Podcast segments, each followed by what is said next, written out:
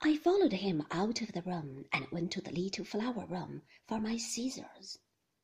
Then I went into the rose garden and cut some young buds. The chill had worn away from the air. It was going to be as hot and airless as yesterday had been. I wondered if they were still down in the bay or whether they had gone back to the creek in Kerrith Harbor. Presently I should hear. Presently Maxim would come back and tell me. Whatever happened, I must be calm and quiet. Whatever happened, I must not be afraid. I cut my roses and took them back into the morning room. The carpet had been dusted and the fallen petals removed. I began to arrange the flowers in the vases that Robert had filled with water.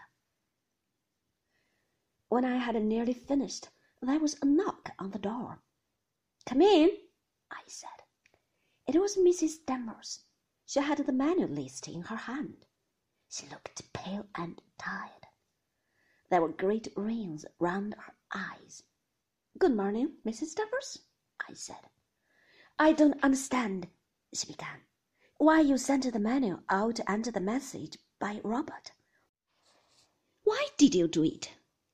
I looked across at her, a rose in my hand.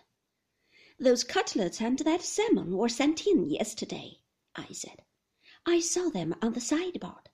I should prefer something hot today.